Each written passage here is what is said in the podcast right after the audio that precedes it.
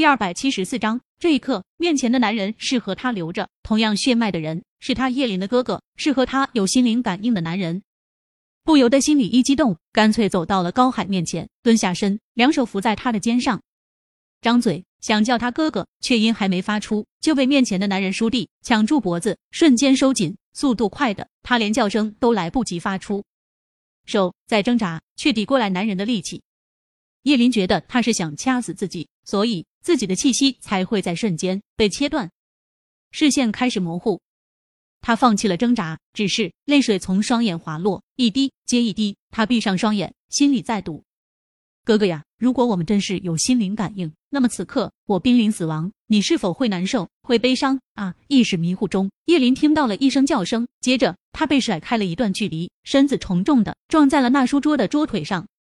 本就破烂不堪的书桌，哪里经得起他这样一撞？朝着他方向就倒了过来。啊！他条件反射的叫出了声。接着，他听到门被撞开，再接着，他觉得身子一重，随即而来的便是一记闷哼声。怎么回事？宁少臣的声音从头顶传来。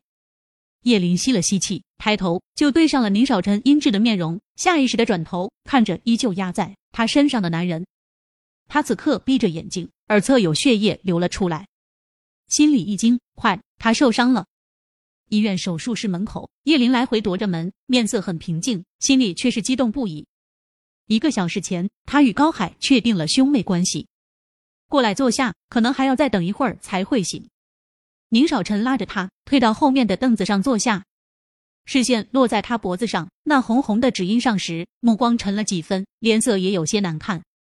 叶林抿了抿嘴唇，勾着宁少臣的手臂，头靠在他身上。最后的那刻，他松手了。他捂着胸口叫了一声，然后就把我甩了出去。后来见桌子要砸着我时，他替我挡桌子了。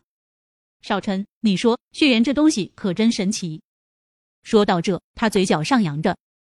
宁少臣到了嘴边的斥责又咽了回去。他该怎么对待他？明明是高海想掐死他在先的，分明是他把他摔了出去在先的。所以才会碰到了桌子，可他叨念地只有他的好。你说我哥要知道我是他妹妹，他会不会高兴？宁少臣低低的叹息一声，拍拍他的手背，先别急，一会儿等他醒了再说。家属可以去楼下病房了，病人已经推下去了。手术门打开，医生从里面探出头来。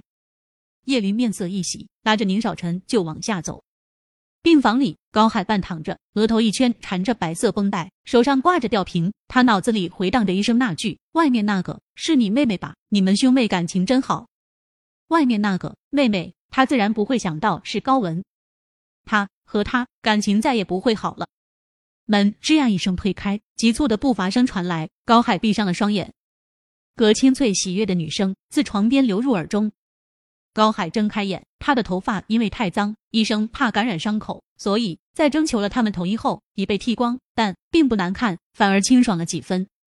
哥哥，叶林又重复道：“面前的女人，高海曾见过，是多年前和楚雨洁走红毯的那个女人。他记得他还打了电话给高文，提醒他的